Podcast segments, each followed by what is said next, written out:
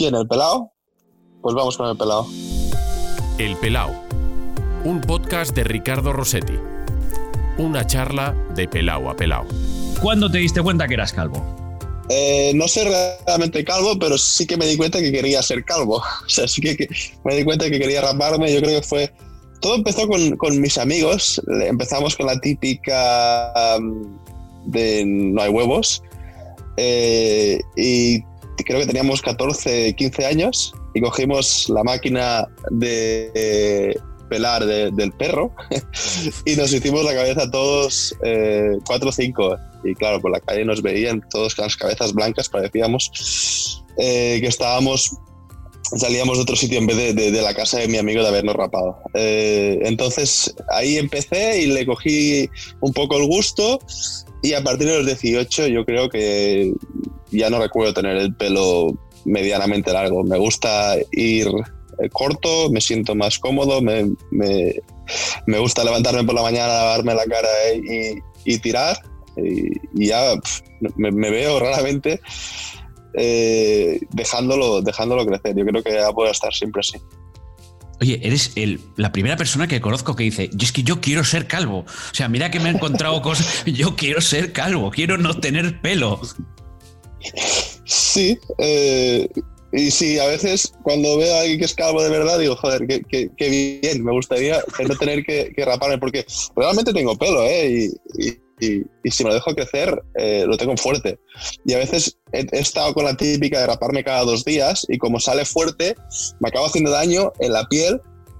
Y tengo que hacerlo, lo hago una vez a la semana ya después, porque si no, eh, después yo creo que a la larga si, si, si sigo rapando con cuchilla muy a menudo eh, puedo, puedo hacerme daño o sea que ya, ya intento hacerlo más con más tiempo entre medias Claro, es que ahora me surge una pregunta. Es que yo te tendría que preguntar, y cuando no tenías pelo, claro, tú tienes pelo.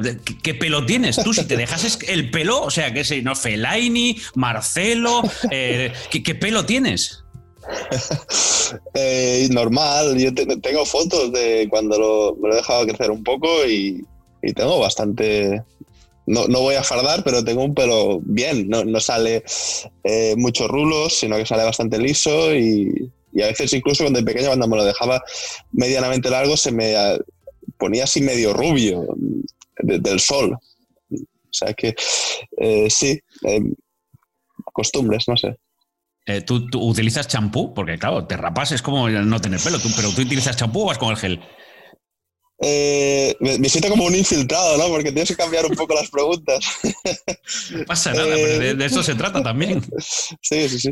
Eh, utilizo champú, pero más que nada porque a veces cuando me sale un poco, si no, tengo la manía que si no utilizo el champú me salen medio crostas después a rapármelo. Entonces, eh, tengo que ponerle algo de champú, me gusta. Creo que, y luego cuando me rapo, entonces me sale más limpio. O sea, es que eh, es, es curioso, es curioso. Es la primera persona que quiere ser calvo, que le tengo que preguntar cómo tendrías el pelo. Pero claro, ¿y, y cada, cuánto, cada cuánto te rapas? ¿Cada cuánto le pasas aquí la Eh, maquinilla? Porque tú vas de cuchilla. Mira, eh, ahora he hecho cuch- cuchilla en honor, en honor al podcast porque quería presentarme en las mejores condiciones, pero normalmente lo que tengo es una máquina que corta muy al cero y la paso una vez por semana. Acostumbro a hacerla antes de los partidos porque me gusta llegar bien, bien limpio a los partidos. Y, incluso había veces que lo hacía cada dos, tres días, pero ya te digo que me, me, me cortaba a la larga, me- la piel se me, se me irritaba y, y veía que no era el, el camino a seguir.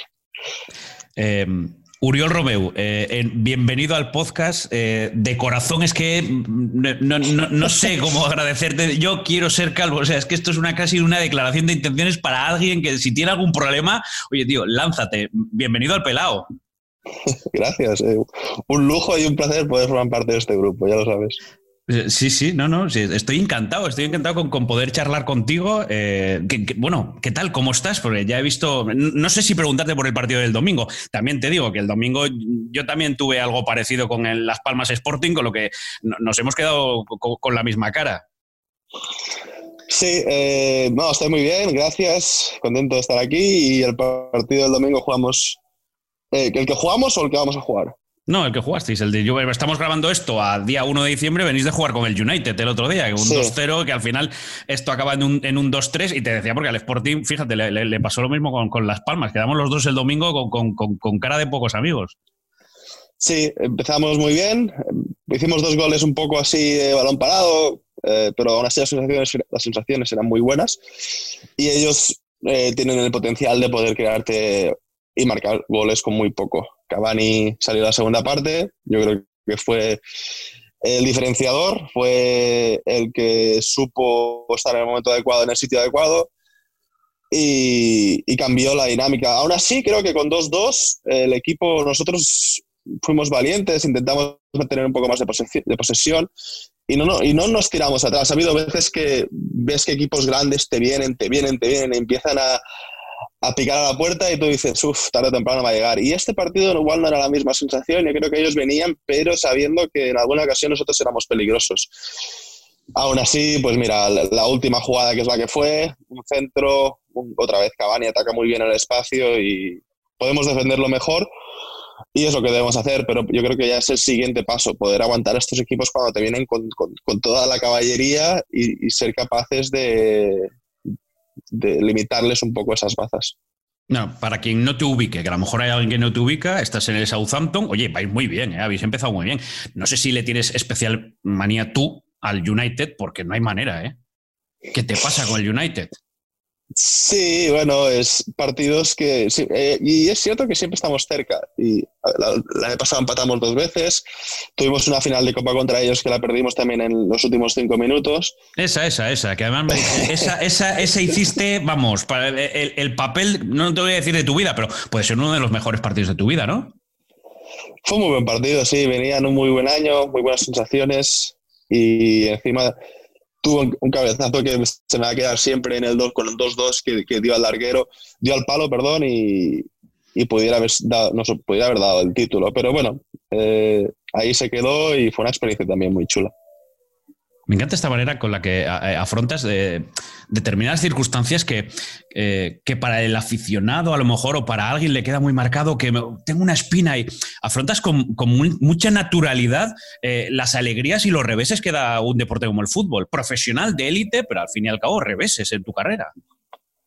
Sí, pero son como tal, ¿no? Y, a mí me gusta hacerlo así. De hecho, este ejemplo en concreto fue un cabezazo que me marcaba Drogba, eh, Pogba, perdón, iba a decir Drogba, Pogba y sabía que él defensivamente acostumbra a desconectar y aproveché un momento, pero aún así físicamente cuando te, te, coge es muy difícil moverlo. Y como tampoco tuve tiempo de, dirigir la cabeza ni de colocarme bien, fue más desviada que, que cabeceada. Y tocó el palo, estuvo a punto, pero no podía hacer más. Es decir, hice lo que tenía que hacer y al final el resultado final fue que dio el palo y salió fuera. Em, a veces si tienes tiempo y puedes pensar y tienes mil opciones, ya sí que el remordimiento es más grande. Pero en esa situación hice lo que tenía que hacer y, no, no entró. Oye, eh, revisando aquí un poco algunos detalles para saber más de tu vida, más, más, historias en torno a Auriol Romeu, me he encontrado con dos noticias, o por lo menos con dos apuntes de prensa que me han llamado mucho la atención. El primero, que me, asusté todo. Dice, Uriol Romeu ladrón de élite en la Premier, aunque se me fastidia la, entrevista y, tengo que ir a buscarlo no sé dónde, ladrón de élite, claro, luego buscas el, condicionante y lo que intenta explicar y es diferente, claro, es más futbolístico que, que, tuyo personal, que no ha robado nada en ninguna casa de nadie. No, viene por el tema de recuperaciones y de los tackles, supongo. Sí, sí, sí. Eh, sí, sí, sí. Bueno, el título sí que es verdad que te hace dudar, pero bueno, este año también como defensivamente estamos trabajando muy bien, los del medio, que somos Praus y yo, que hemos tenido más minutos, em, claro, eso nos ayuda a poder recuperar muchos balones, pero es que tampoco podemos ser un poco ignorantes y creer que es 100% por nosotros. La, la, presión que hacen los delanteros y cómo trabaja el equipo muchas veces nos hace a nosotros tener el premio eh, en, cuanto a estadísticas de, sumar eh, tackles y sumar recuperaciones, pero en realidad yo creo que se basa mucho más en, el trabajo sincronizado del equipo, en cómo vamos a la presión juntos y que nos ayuda a nosotros poder afrontar ese duelo con, más superioridad. Oye, parece que no habla un jugador, que habla un entrenador. es que me gusta mucho el juego y, y he tenido suerte también de tener entrenadores de los que he aprendido mucho y cada vez lo ves de una manera que, que los partidos ya me cuesta verlos sin... El otro día se lo decía un amigo, me gusta verlo con, con, libreta y boli, ¿no? De poder analizar y ver y, buscar puntos. A veces verlo por verlo ya le, le, pierdo un poco hasta la, la, ilusión. O sea, tú te pones delante de la tele, libreta, bolígrafo, analizar dónde está el error, o sea, te, te pones así. Bueno, eh, no, no siempre, ¿eh? a ver si voy a aparecer aquí, pero sí que es verdad que a veces hay amigos y compañeros míos que son entrenadores y gente que he ido conociendo y me gusta ver sus partidos y, un poco decirles lo que yo creo y pienso y que les pueda ayudar. Después cada uno, a veces si intentas corregir o intentas decir lo que piensas, si no es bueno, se lo toman mejor o peor. Pero bueno, como está hecho con buena intención normalmente y lo saben, eh, lo agradecen. Sí, si te pregunto qué vas a hacer cuando dejes el fútbol, o sea, es que ya me, ya, ya me has respondido, ¿no? probablemente, probablemente sí. Eh, hubo un momento que no lo tenía muy claro, pero cada vez y más con lo que disfruto haciéndolos, yo creo que sería mm, tonto de no hacerlo, de, no ir, de no ir por allí, porque lo, me gusta, veo cosas que a veces puedo ayudar a la gente y, y encima es un mundo en el que me parece súper interesante tu carrera está, está llena, primero, de viajes, de, clubes, de, poder aprender de diferentes culturas y luego es que, Uriol, los entrenadores que tú has tenido es para aprender y que no solo han sido de un tipo, ¿no? Primero porque tú tuviste a Luis Enrique en el filial. Después tuviste a Guardiola, con, que, con quien debutas en el Barça. Tienes a Vilas Boas en el Chelsea, Di Matteo ganando la Champions, Rafa Benítez, está también por ahí Ronald Kuman, así de los más importantes. No sé si me dejo alguno. Eh, Luis Enrique, es que no, me acuerdo, eh, Lopetegui, a su 21. Eh, sí, Kuman, los has comentado Mourinho, Rafa, Rafa Benítez. Oye, y, y, tipos con tanta personalidad que has aprendido de ellos, ¿quiénes son los que más te han llamado la atención? De todos he sacado algo, he intentado de todos hacer un popurrí y, y creer lo que yo veía más necesario para ser un entrenador, para sacar lo mejor de tus, de tus jugadores. Eh, es bonito porque eh, cada personalidad es un mundo y algunos creerán que a través de la mano dura eh, va a sacar mejor rendimiento de sus jugadores y otros creerán que a través de un poco más de libertad y, y dejar al jugador que fluya eh, van a funcionar más. Todo es válido, todo es a veces eh, necesario. Y a mí personalmente también es en función del momento en que los, los, tengas, pero yo con el entrenador que aprendí más fue con Luis Enrique. Y ahora, te tengo que decir la verdad, con el que estoy ahora estoy también eh, sacando muchas conclusiones y, viendo el fútbol de otra manera con, con Ralph Hasenhutter, que para mí tiene un, un gran potencial y, puede, puede también llegar a ser un gran entrenador. Eh, de Luis Enrique, ¿qué destacas? Ya que al margen de tu, entrenador, actual, dices, bueno, es una época también de mucho aprendizaje, estabas en la cantera del Barça. Eh, ¿no, te esperabas lo que te encontraste con él? Em, no, seguramente que no. Y dos, porque también te hace. Luis Enrique es una persona que es muy clara, es muy honesta.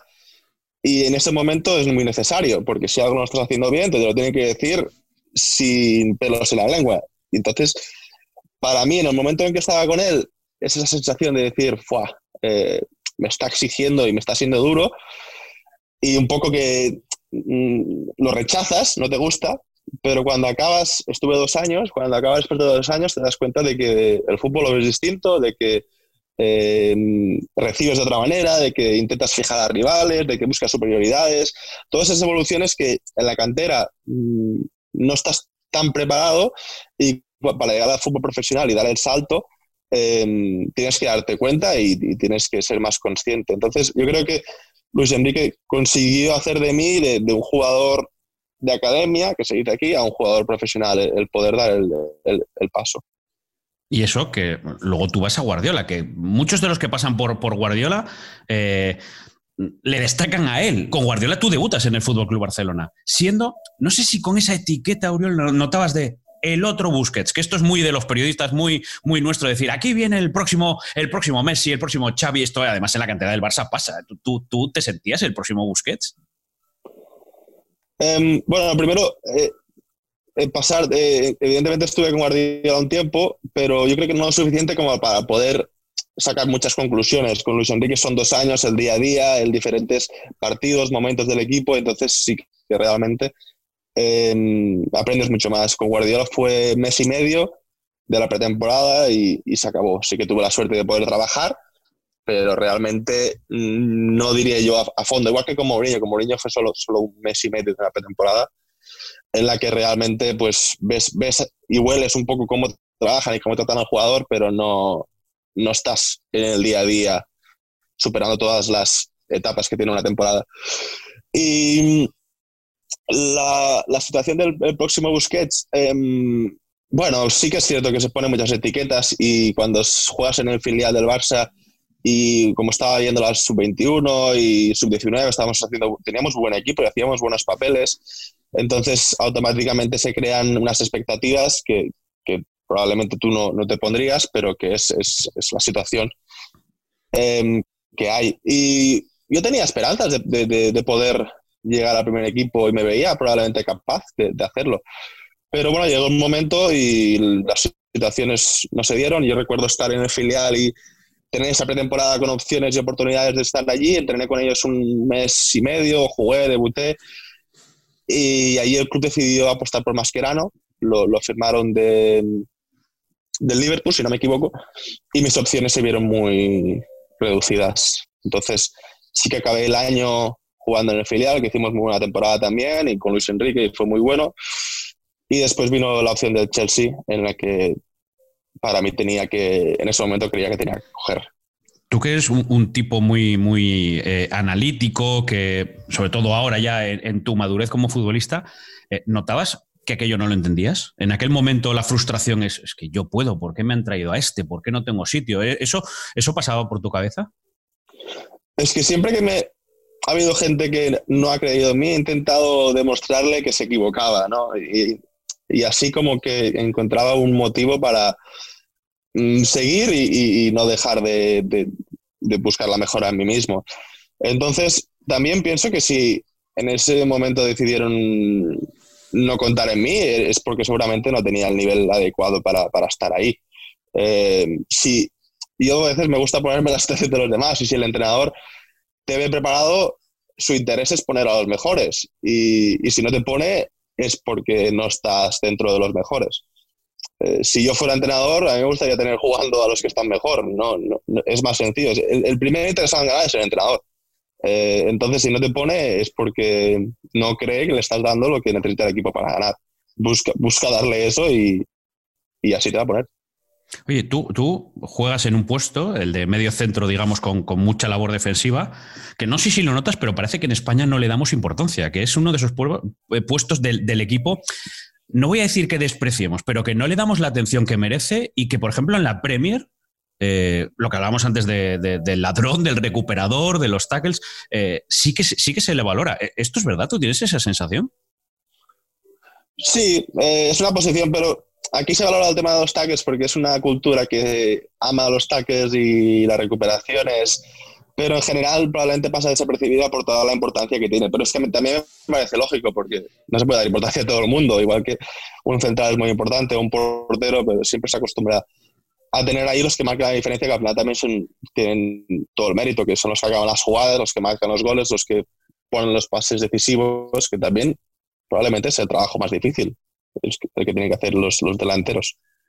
Oye, antes que hablabas de Luis Enrique, ¿a ti te ha sorprendido el, no voy a decir el cambio, al final sí en el resultado y en el rendimiento, pero hemos pasado de una selección que, no estaba transmitiendo, que ellos nos decían, estamos trabajando, pero no nos salen, pero que no acaba de transmitir, al bombazo del 6 a 0 ante Alemania por rival, por juego, por, por rendimiento, por explosión de determinados futbolistas. Eh, ¿Eso te sorprendió? Hombre, el 6-0 sí. Yo creo que nadie podía decir que iba a pasar. Pero a mí la, la gestión de Luis Enrique no me ha sorprendido en absoluto. El, buscar la meritocracia, el buscar el, el, ganarse, el estar ahí, el trabajo del equipo, la presión, las ideas. eh, eso no me ha sorprendido en absoluto y, y, creo que es lo que tiene bueno Luis Enrique, que no se deja vender por nada ni por nadie, tiene sus ideas muy claras y a veces puede estar acertado o no, pero, pero normalmente em, busca sacar el, rendimiento máximo de sus jugadores y yo creo que lo consigue.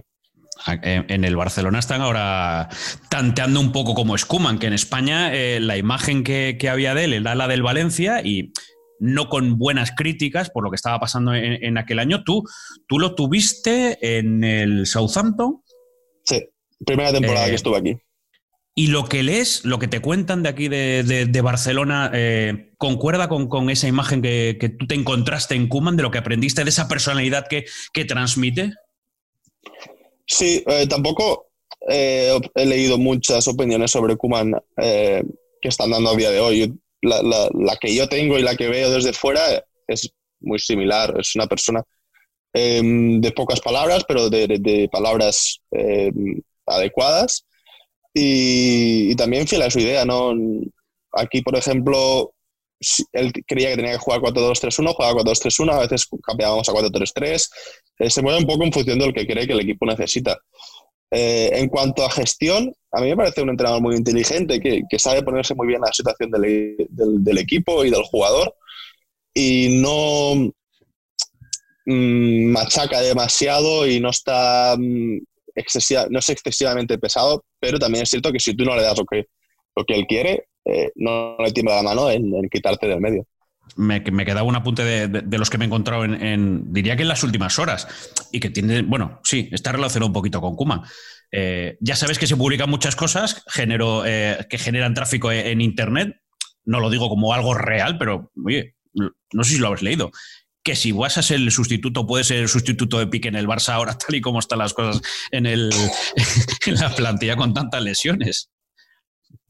Pero eh, eh, me, lo, mandaron mis amigos, pero es. Oh, no, mi padre, creo. Pero es de. Sobre mí, has dicho, ¿no? Sí, sí, sí, sí, sí, sí, sí, que puede ser un canterano que puede volver, el sustituto de Piqué, que decía, bueno, pues nada, ya le preguntaré. Sí, pero es que si, si, lees la noticia, cae su propio eh, ¿cómo se dice? Cae por su propio peso, su propio peso, sí.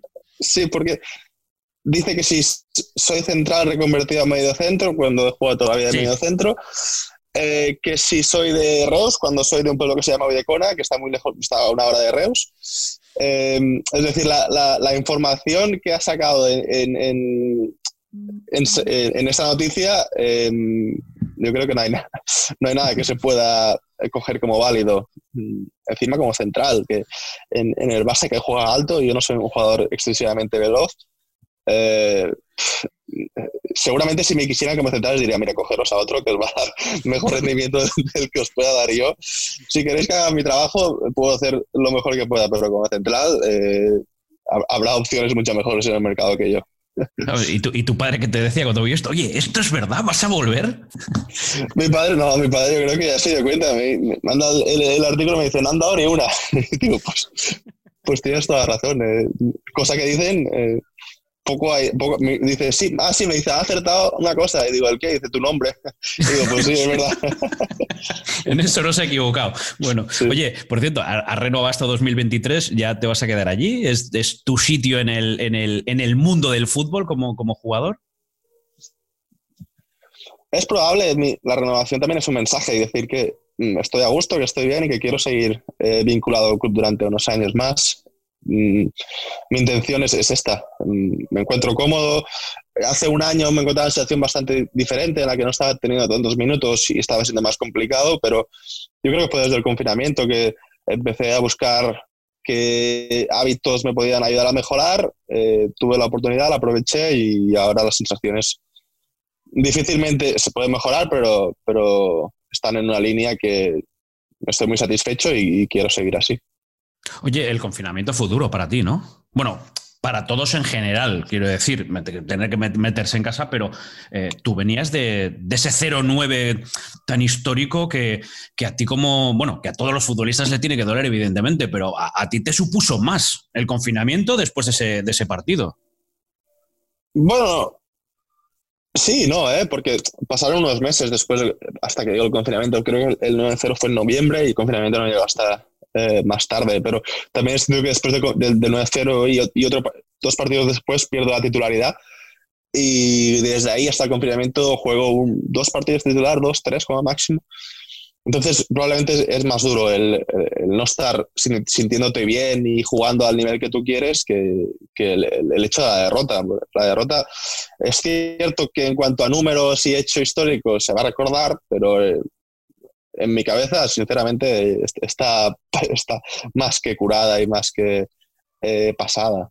Lo digo porque dejas de jugar, pero tú levantas la mano para decir, oye, que, voy al, equipo sub-23, que aquí en España bajar, cuando estás en el primer equipo, bajar tú a pedir al final, creo que primero no se puede y segundo, que no es algo que se le pase por la cabeza a un jugador, ¿no?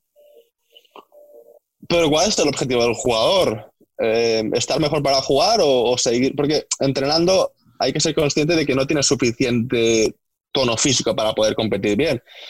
Entonces aquí tenemos la suerte de que podemos bajar con el filial y, competir con ellos. Si llegó un, partido, un partido más un momento en el que eh, llevaba ya 3-4 semanas jugando 10, 15 minutos en liga, pero no era suficiente. Y, yo hablé con el mister y le dije, tenemos o tengo que tener un fondo físico mejor si quiero competir por un sitio. Y la opción es jugar con el filial, si te parece bien, eh, le pareció muy bien. Y entonces eso es lo que hice. Con Shea Adams, que también vino a jugar conmigo, y ahora mismo Shea Adams está a un, nivel muy bueno, también me alegro mucho por él, porque en, un momento difícil él, siguió buscando la mejora, siguió buscando es, el jugar con el filial o el hacer horas extra para poder competir mejor cuando llegara su oportunidad. Siempre has estado muy comprometido con todo lo que te rodea, con los lugares donde has vivido, con las comunidades eh, que, pues son tus vecinos. Em, ¿Por qué? Quiero decir, no sé si los futbolistas suelen mirar a lo que tienen alrededor para saber dónde viven, dónde tienen los pies, lo que les rodea, pero tú, tú sí, tú, tú siempre te has preocupado por, por intentar eh, colaborar en la medida de las posibilidades, sabiendo que tu imagen como futbolista podía ayudar eh, a, visibilizar diferentes problemas y a resolver diferentes problemas de, de la gente que te rodea. Bueno, me gusta que me digas esto porque es el objetivo que, uno busca cuando intenta colaborar, que, que, se note y, que puedas ayudar a la gente. Em, yo creo que eso me viene probablemente por, mi familia, por mis padres, porque ellos han sido siempre, mm, han tenido esa identidad de donde nosotros venimos y, lo han remarcado, nuestra familia vienen todos del mismo pueblo y nosotros yo creo que siempre hemos nacido muy unidos y hemos tenido siempre esa, sensación. Y después también tengo un grupo de amigos que somos nueve y hemos estado unidos desde, desde que hemos nacido prácticamente. Y eso eh, es una suerte, porque no todo el mundo puede tenerlo y, y, es, de hecho, todos los fines de año, y este año no, no, vamos a poder y me sabe muy mal, venían a Inglaterra y nos reuníamos todos y lo pasábamos juntos, hacíamos un amigo invisible, nos regalábamos todas las putadas del mundo y, probablemente era la mejor semana del año, el, poder estar unidos, el poder volver a vernos y, juntarnos, porque uno vive en Dubái, otro vive en París, em, otro vive en Vic y, es difícil poder, reunirte. Entonces, cuando hacemos esas em, actividades, ¿no? Em, las disfrutas y para mí eso es una, una suerte inmensa. ¿Qué le tienes que dar tú a la sociedad? no, me siento que tenga que dar nada, sino que lo que pueda aportar, lo que pueda hacer y lo que vale, dicho, dicho de otra manera, ¿qué crees que puedes tú aportar a la sociedad? Em, hacer lo que crea oportuno y es eh, a través de, lo que hagas, pues, pues poder crear un buen ejemplo. Yo, soy más de hacer que no de decir y a veces probablemente en entrevistas decimos demasiado, pero por ejemplo a través de un club de fútbol que empezamos también con, chavales de, los 8 o 16 años, pues compartir experiencias, compartir momentos con ellos, eh, entrenar, eh, que te vean un poco lo que haces y que les puedas, porque yo me pongo en su, en su situación y cuando yo era joven, el poder ver a un jugador profesional y entrevistar con él significaba muchísimo. Y, y a la hora de yo, estar en el otro lado y poder hacerlo, eh, ¿por qué no? ¿Por qué no darles esa, eh, experiencia a los chavales si tienen la posibilidad. Te lo digo porque eh, es algo que, incluso a veces me hace dudar. Escucho muchas veces y hasta lo decía Vicente del Bosque en alguna de sus charlas en el, vestuario en el, Mundial de Sudáfrica, tenemos que ser el ejemplo de los niños y a veces me entra la contradicción de, bueno, es que sí, el futbolista tiene que, ser también eh, un ejemplo, pero al final el futbolista tiene que ser futbolista. No tengo tan claro, o, puede que en la mezcla de las dos esté, la virtud. Estoy muy de acuerdo. Y, escuchaba una vez a Marc Sol decir que a veces al futbolista o al, jugador profesional, de lo que sea, se le etiqueta de que tiene que ser un buen comunicador, de que tiene que ser un buen ejemplo, de que tiene que ser un, buen padre, un buen eh, ciudadano. Y, no hay que olvidar que al final está ahí porque es un buen futbolista, no, no porque es un buen comunicador o porque es una otra cosa. Y, si alguno tiene la suerte de ser futbolista y tener otras facetas, pues tenemos que, entre comillas, agradecerlo y, aprender. Pero si no, hay que, primero que nada, valorar por lo que es, que es futbolista. Y si em, todo lo demás que venga añadido es un extra, pero, pero no a veces etiquetamos porque eh, no ha hecho, porque ha hecho algo con el coche, porque no ha hecho nada, pues, pues es, es su vida y, y, no, no, está ahí porque sea bueno conduciendo, no está ahí porque sea eh, bueno gestionando sus emociones o sus adicciones. está ahí porque es bueno jugando a fútbol. Pero a ti estas cosas te preocupan, pero a ti estas cosas te preocupan. Primero, eres un buen lector, eh, te preocupas por la comunicación. Y el otro día, por ejemplo, en otra charla, hablando con Galder Reguera, eh, me decía, es que parece que hay un futbolista que sale del entrenamiento con un libro de un autor, da igual que sea filósofo, de un, libro. Y ya parece como, déjate de historias y dedícate a jugar al fútbol. bueno, eh, pero también si tú crees que así estás más a gusto y es lo que te gusta hacer, mm, déjate de escuchar a los que te dicen que no lo hagas. Eh, ayer, por ejemplo, a mí me gusta leer, estaba haciendo hielo y, estaba leyendo un libro y, hubo dos o tres jugadores que vinieron y, que, querían saber qué libro estaba leyendo. Es decir, que también igual creemos que el futbolista mm, no se quiere culturizar o que no quiere buscar otras inquietudes fuera del fútbol. Y yo creo que esa imagen estaría bien de vez en cuando mm, no eliminarla, pero, pero sí tener en cuenta de que hay, hay futbolistas muy preparados y puede haberlos. En el caso de la comunicación, tú eres una persona que le da importancia, pero que ha elegido, ¿no? O sea, lo de las redes sociales, algunas te las has quitado y, y otra, creo que mantienes Twitter un, por si acaso, pero del otro te, lo has quitado. Eh, sí, sí, porque no creo que la comunicación y las redes sociales, o sea, sí que pueden ir de la mano, pero para mí en este caso, yo la comunicación me, gusta aprender y saber cómo hacerlo mejor, por si el día de mañana que yo soy entrenador, eh, poder tener mejores herramientas de mandar el mensaje adecuado, poder conectar mejor con los jugadores. Em, no por decir A o B en redes sociales. Em, sé que las redes sociales pueden funcionar mucho y que, y que pueden ser muy productivas, pero para mí no lo eran. Eran más un dolor de cabeza el pensar que, mandar, qué foto, que no sé qué. Y ahora mismo estoy más eh, tranquilo, estoy más centrado en, las cosas del día a día, en, hacer eh, actividades con, que quiero hacer. Y, sinceramente, pues, probablemente es una de las mejores decisiones que he tomado eh, este año, el hecho de desconectar y, de estar más, de desconectar del mundo redes sociales y de conectar más con la gente eh, más cercana. ¿Cuál es el mensaje que hay que mandarle? No sé si te ves ya en la necesidad de a los chavales que vienen, a los jóvenes de, que están saliendo de, e, en una academia, pero claro, hay, paredes de, ciudades deportivas, de escuelas que, están llenas de mensajitos de, sí, hay que entrenar, hay que llegar, hay que, hay que pensarlo, hay que focalizarlo para... este tipo de mensajes son muy artificiales, ¿no? Hay que tener mucho cuidado con ese mensaje, sí, estoy de acuerdo, porque yo si te mando el mensaje de hay que entrenar para llegar a ser profesional, es, te lo digo porque a mí me ha pasado y lo he conseguido, pero mm, hay más que no lo han conseguido, que no les vas a escuchar diciéndole el, entrena y sigue tus sueños porque se van a cumplir.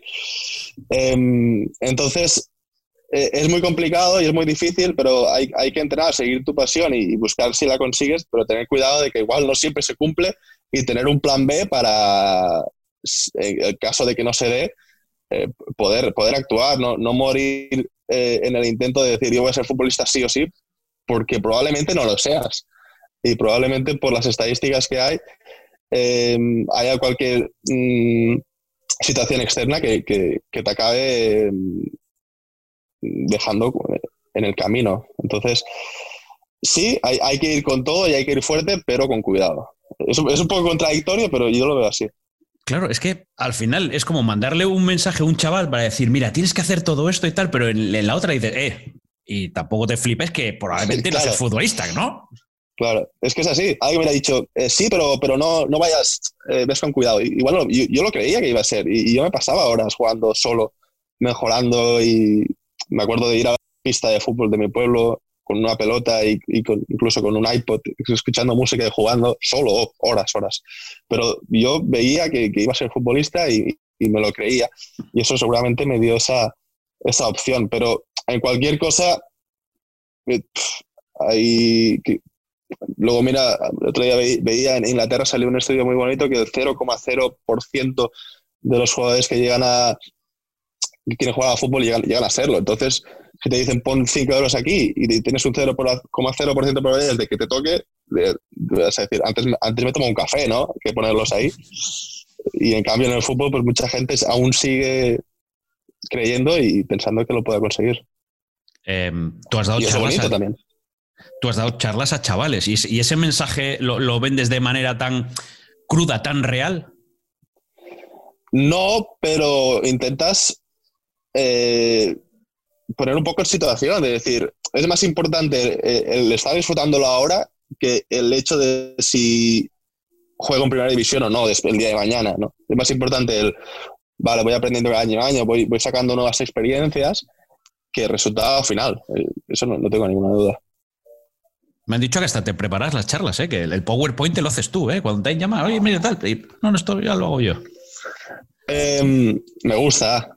La semana que viene tengo una charla bonita en un cole aquí de, Winchester, y, pero no he hecho muchas, ¿eh? y, es que tampoco, a veces cuando explicas y dices lo que piensas, es como que estás dando lecciones constantemente y, no, no, me gusta, o sea, quiero más compartir lo que me ha pasado y un poco las lecciones que he sacado y, y, creo que la gente, si, como decíamos antes, si escucha a un jugador profesional y, y te comparte un poco los momentos buenos y malos, malos como que se, te abre más los ojos y las, y las orejas y, y, se les queda más dentro. Entonces, esa posición, pues me gustaría aprovecharla para, para poder ayudar a, a, más, a más gente. Eh, antes decía, la trayectoria de, de, de, de, sitios a los que has ido, con la maleta, desde que, desde que sales de, Barcelona, ¿dónde te has encontrado más cómodo? Aquí.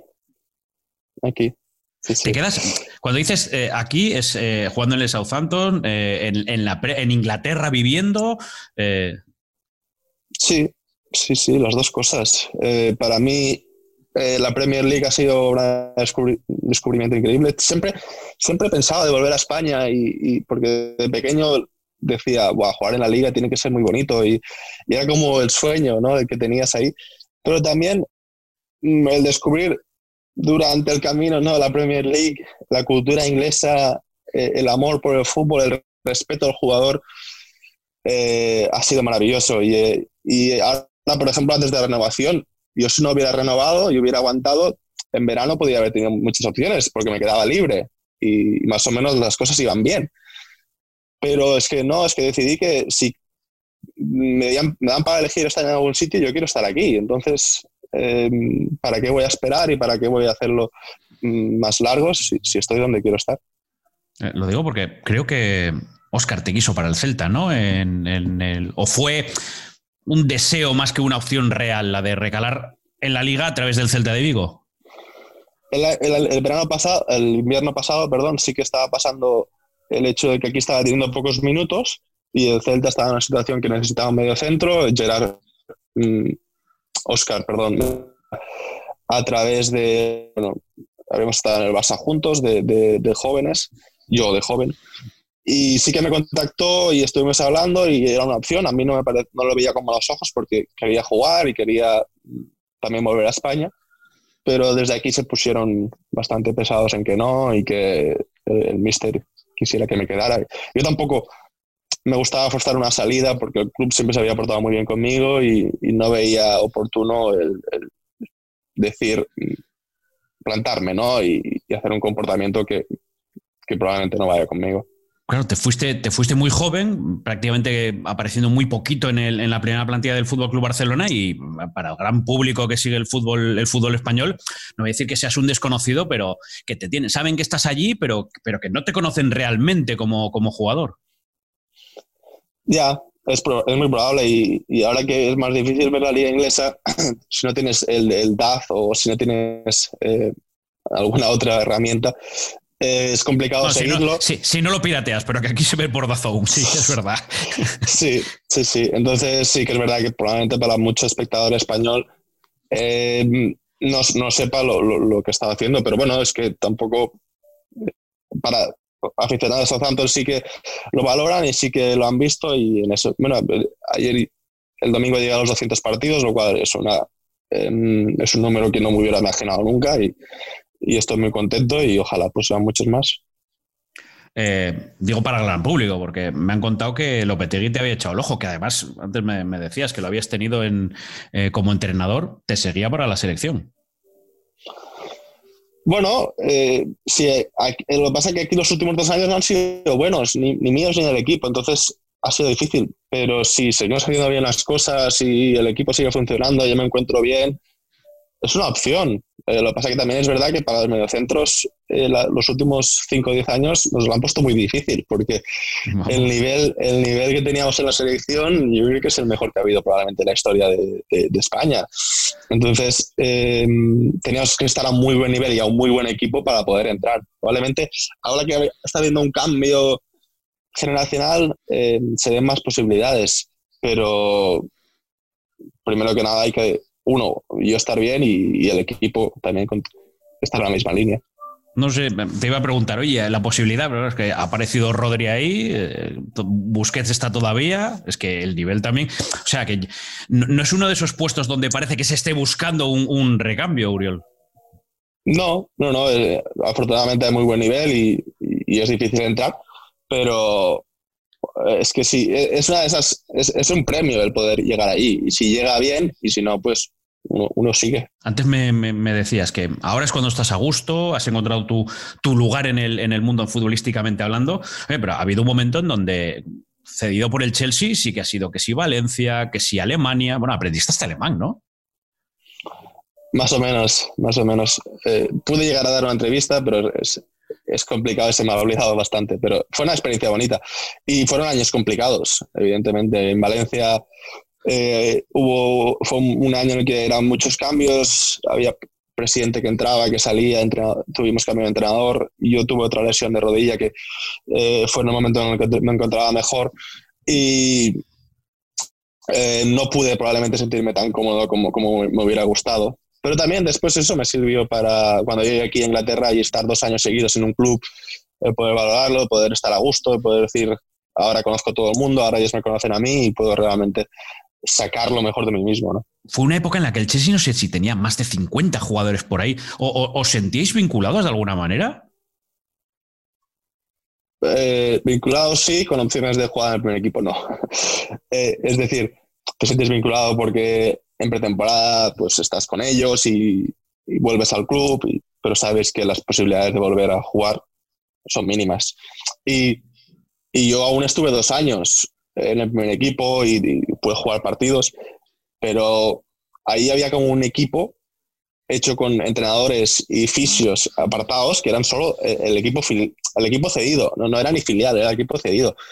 Y entrenábamos por nuestra cuenta y es que era como que, sí, estabas en el Chelsea, llevabas la ropa del Chelsea, pero realmente no... Tenías muy pocas opciones de, entrar en el primer equipo, pero es que eh, era así, tampoco tenías que, creerte algo que no era.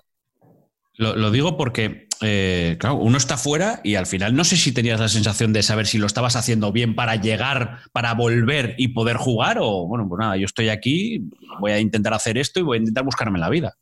¿Qué, qué, conexión teníais? Sí que tenían un seguimiento, ¿eh? y de hecho al final entró Pablo Ferreira, el cual es un, tipo excelente y, y, un poco tiró del carro y hacía más seguimiento, te mandaban vídeos, te verían a ver de vez en cuando.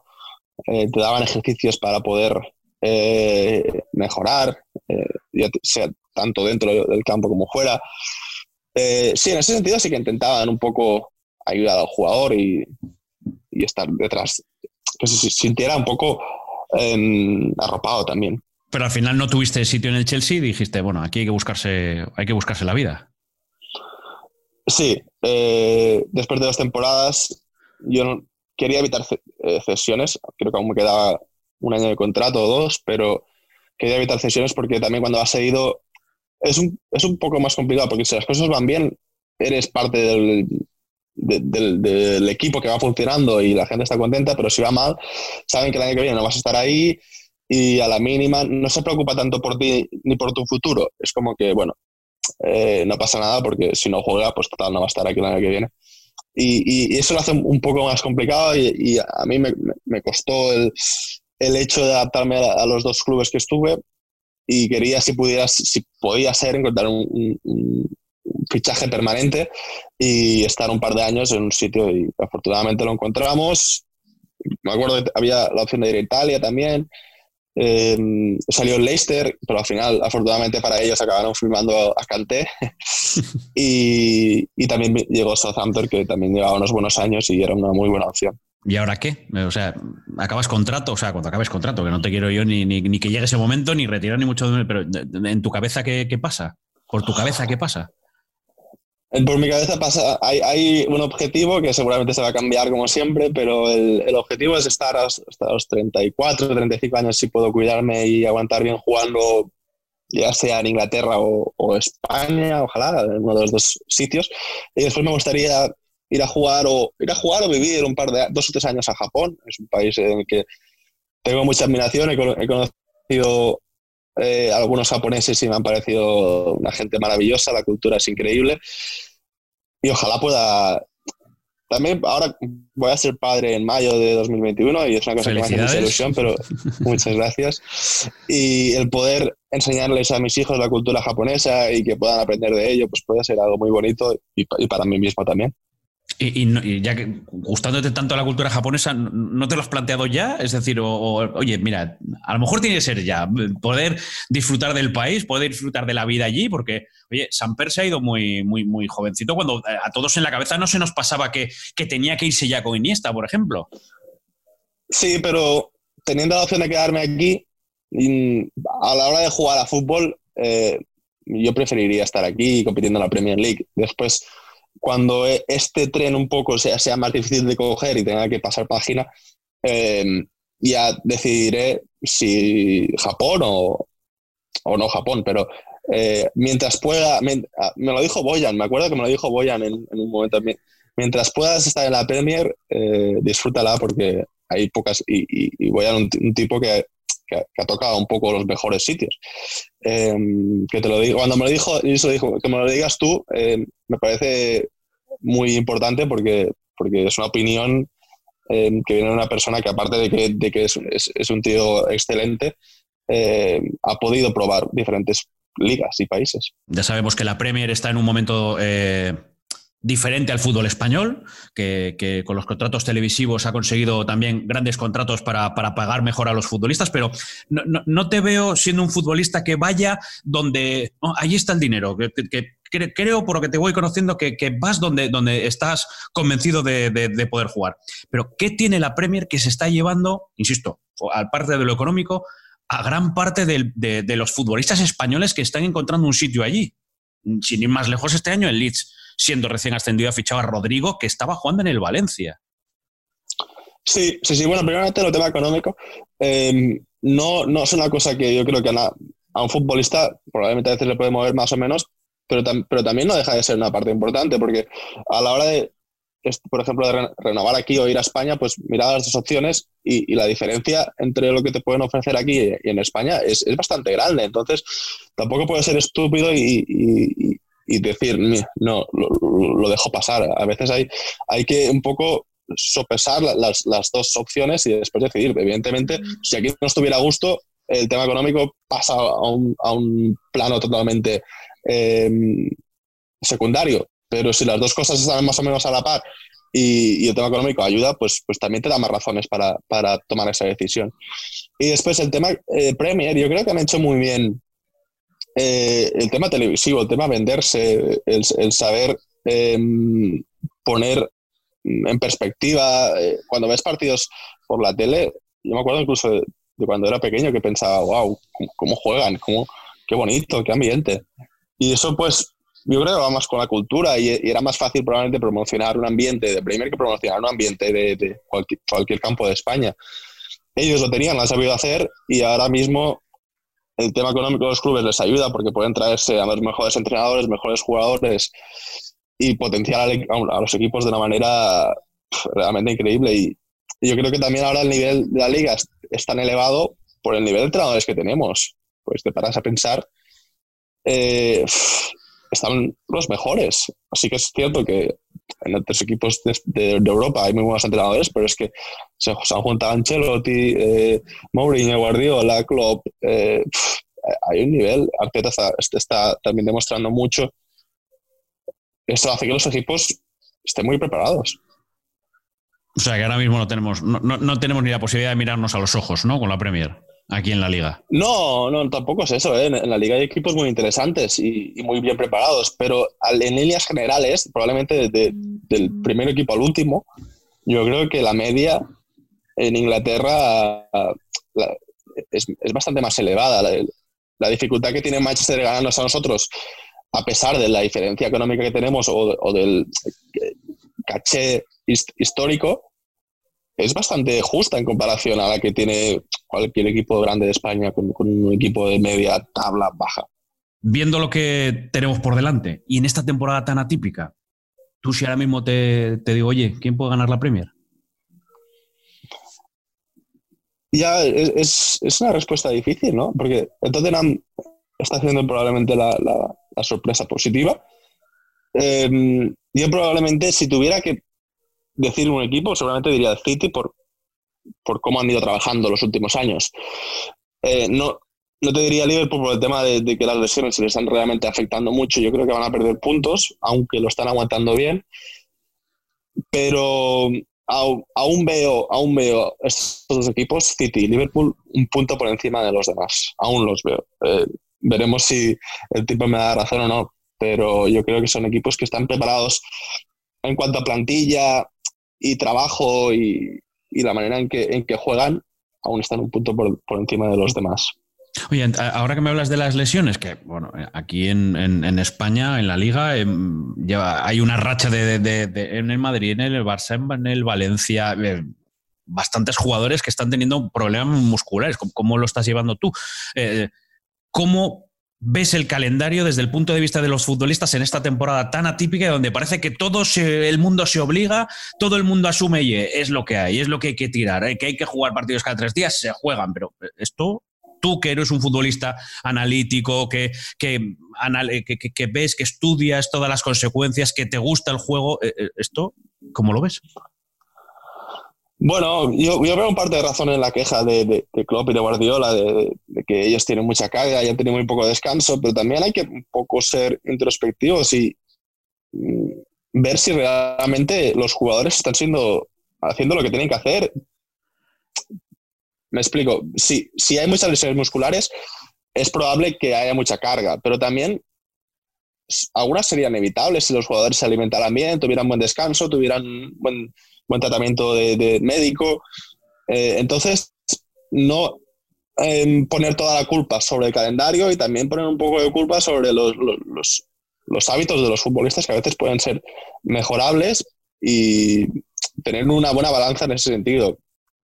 Eh, está claro que es difícil jugar a la intensidad que se está jugando hoy en día durante 90 minutos cada tres días es complicado, pero también es cierto que los futbolistas tenemos que dar un paso más en el sentido de cuidarnos, de, buscar la mejora y, a mí me ha pasado de que hace seis meses he empezado a, contar calorías, a, trabajar bien la alimentación y he notado un cambio en, mi físico a, nivel general muy bueno. Entonces pienso, si lo que estoy haciendo yo, pueden hacerlo la mayoría de jugadores seguramente se evitarían muchas lesiones y seguramente y sobre todo musculares.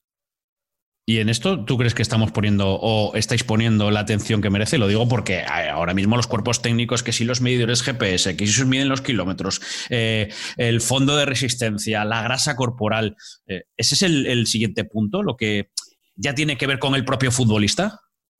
Sí, pero tienes que intentar que, lo quiera hacer, no tienes que hacerlo tú por él, porque es, al final el futbolista se pasa cuatro horas en el entrenamiento y el 20 en casa, ¿no? Y entonces, eh, si él eh, cuando está en entrenamiento come bien y nosotros, por ejemplo, desayunamos y comemos allí, estas dos comidas también, pero después llegamos a casa y cenamos pizza y otros alimentos, que tampoco quiero decir que no sea a veces necesario hacerlo, o sea, sí, pero... Em, se puede hacer un, paso y se puede dar un salto y que yo creo que no se le da la importancia que tiene y, puede ayudar realmente a, los futbolistas a, mejorar su rendimiento y evitar muchas eh, lesiones.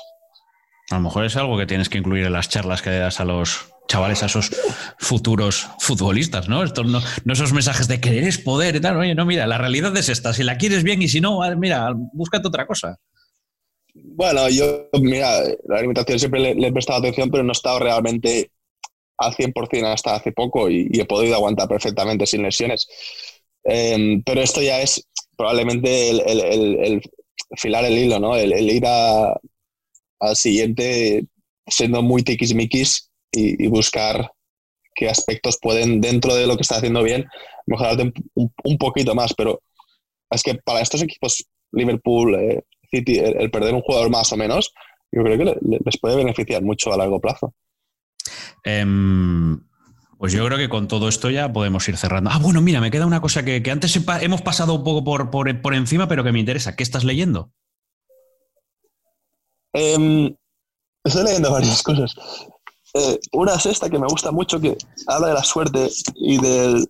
Porque hay diferentes deportes y situaciones que, que dependen mucho de la suerte. Entonces, este te pone en, situación y perspectiva de decir, si tú y yo jugamos a Skax una partida, es muy probable que gane el mejor. Pero si tú y yo decidimos poner una apuesta o, hacer cualquier mm, cosa más aleatoria, ganará cualquiera de los dos. Entonces, a veces nos dejamos llevar un poco por, esa suerte y creemos que lo hemos hecho bien cuando realmente hemos tenido suerte. Y lo mismo al revés. Em, creemos que hemos tenido suerte a veces y realmente tenemos hábito y talento en lo que estamos haciendo. Eh, me está gustando. Y después estaba leyendo también, no, suelo, pero, pero me está gustando eh, Schopenhauer, que es un, es un filósofo alemán. Y, me está gustando mucho, eh, un poco pesimista, pero me llegó a través de, de, un curso online que hice y me lo recomendaron y, me está gustando mucho.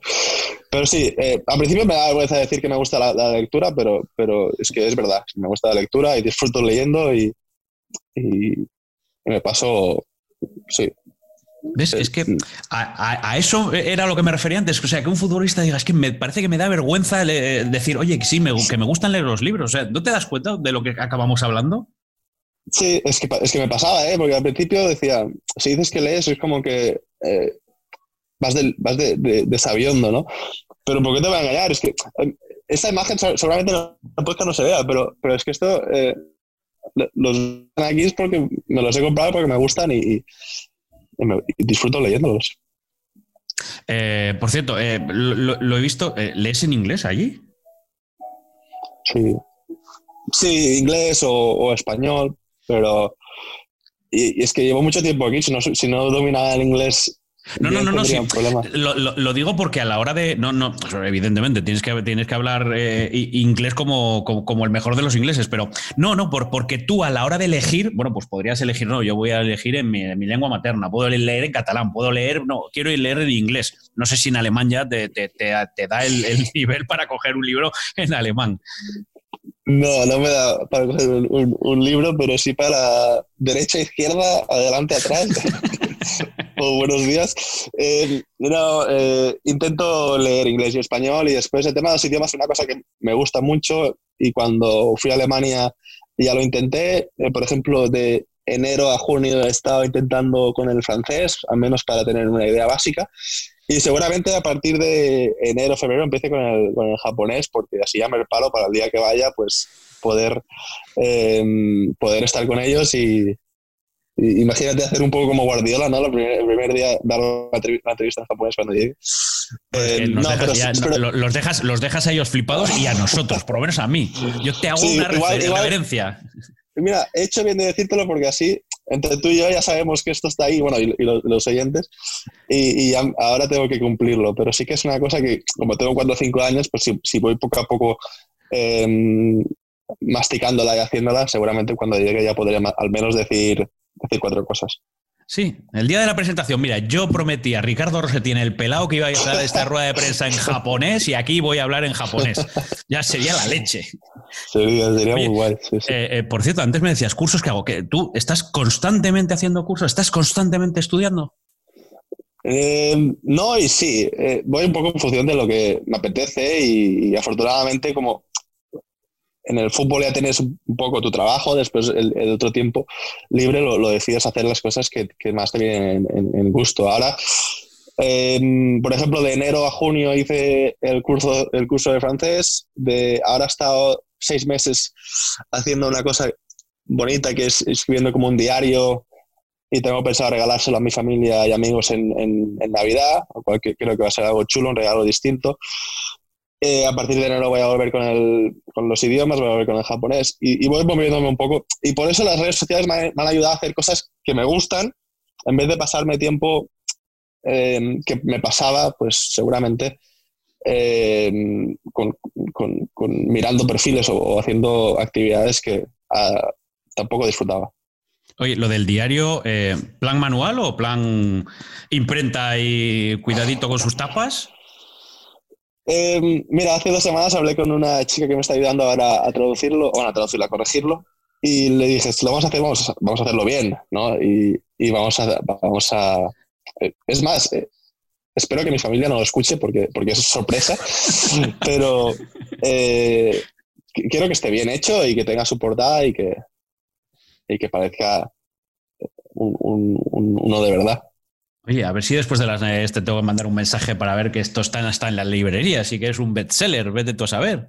No, no, no, pero es bonito porque es, compartes el día a día y lo que te va pasando.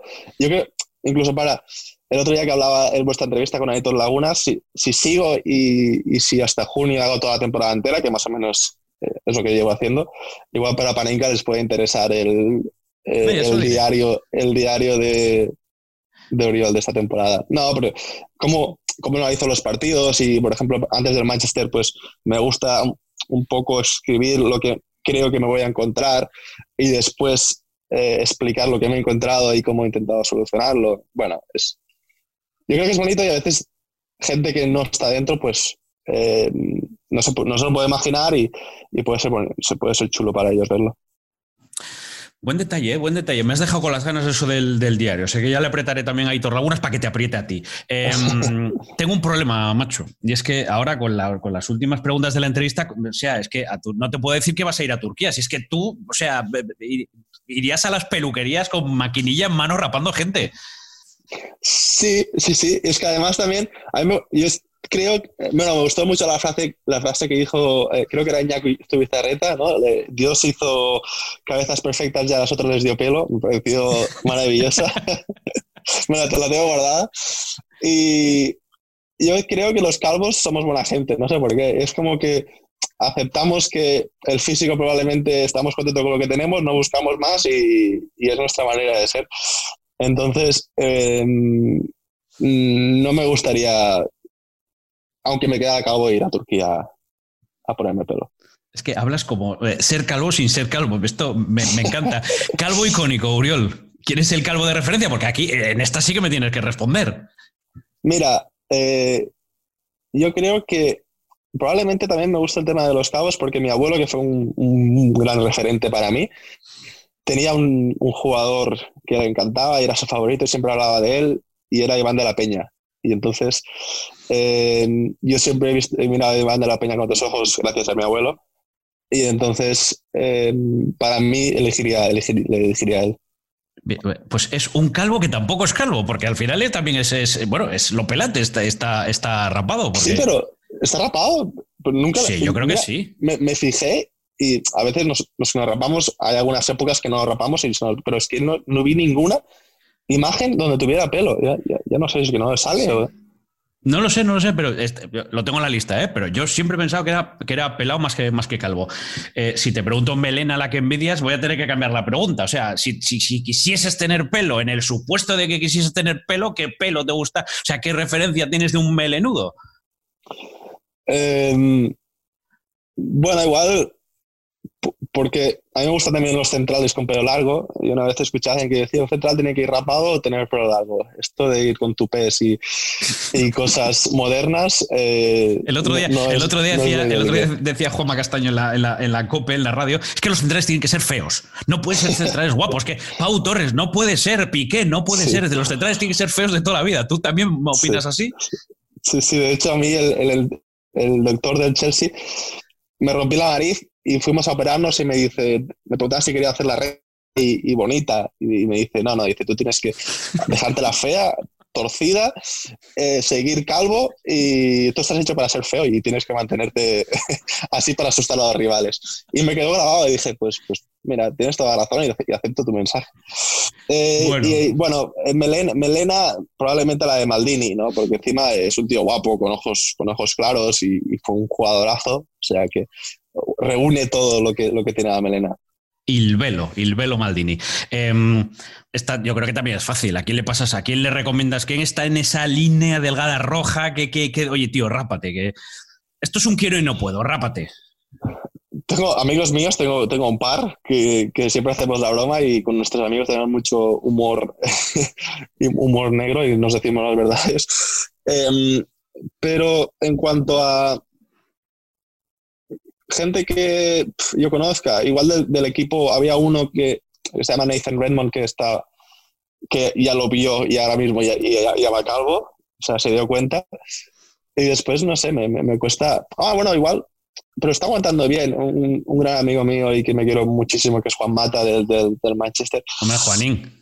Sí, y eh, es, es, que está aguantando mucho, pero, pero cuando se le moja, sufre, sufre y tiene ahí. se le ven las ideas. Eh, Fuisteis vecinos, además, en Londres, ¿no? Sí, sí, sí, tuve la suerte de estar con él y, fue una gran, una gran, eh, una gran suerte. Em, y su padre, por cierto, aprovecho, aprovecho eh, eh, ¿estás en el, en el proyecto Common Goal, se llama? ¿O vas a estar en el proyecto? ¿Te gustaría estar en ese proyecto?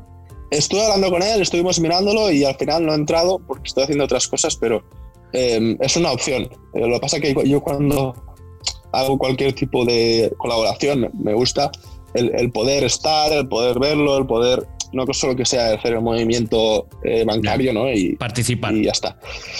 Participar un poco, sí, y ser parte de, lo que se hace, que es lo, que, lo bonito, ¿no? Bueno, estábamos hablando de Juan Mata y que... Sí, que, su padre... su padre viendo además a Juan Mata padre, Sí, por eso, que su padre tiene todos los números de, acabar así. O sea que, bueno, yo creo que él mientras pueda aguantar, lo va a intentar, pero va a acabar, va a acabar, va a acabar con nosotros. Solo me queda una cosita y que es mostrarte cómo te ve Rafa, el caricaturista de, del pelado. Me encanta, me encanta. Y que, oye, es el, tío que más ha hecho por estar en este podcast, el tipo que más, o sea, es un tipo con pelo que quiere ser calvo, o sea, que digo yo que, esto estará en algún rinconcito de tu casa acordándote y recordándote que un día pues te pasaste una, mañana, una mañana por aquí. Sí, sí, sí, sí, qué chulo. Y me lo he pasado muy bien, ¿eh? ha sido una charla muy bonita. Bueno, para, que, para quien escuche, que, no tenga ahora la caricatura eh, a mano, porque sí que está en la, carátula del podcast, pues ahí está rapadito, sonriendo, foto de perfil. Estás casi como una foto de, empezar a jugar, sonriendo. Sí, Oye, pero... Me ha hecho muy bien, me ha hecho muy guapo. Sí, sí. La nariz también un poco de lado, lo que decíamos. Bien, bien, bien. Sí, sí, me gusta mucho, me la guardaré y. Joder, qué guay, un buen recuerdo. Un buen recuerdo. Pues nada, que, sirva, que sirva la caricatura como, como, este, como esta charla y esta, eh, em, este rato bonito y que espero que a la gente le, haya gustado porque no solo hemos hablado de fútbol, sino que hemos hablado de, muchas otras cosas. Uriel, te, agradezco un montón todo lo que hayas hecho por, estar aquí y por, por esta charla que, nos has regalado, que, ha sido un gustazo conocerte mucho más.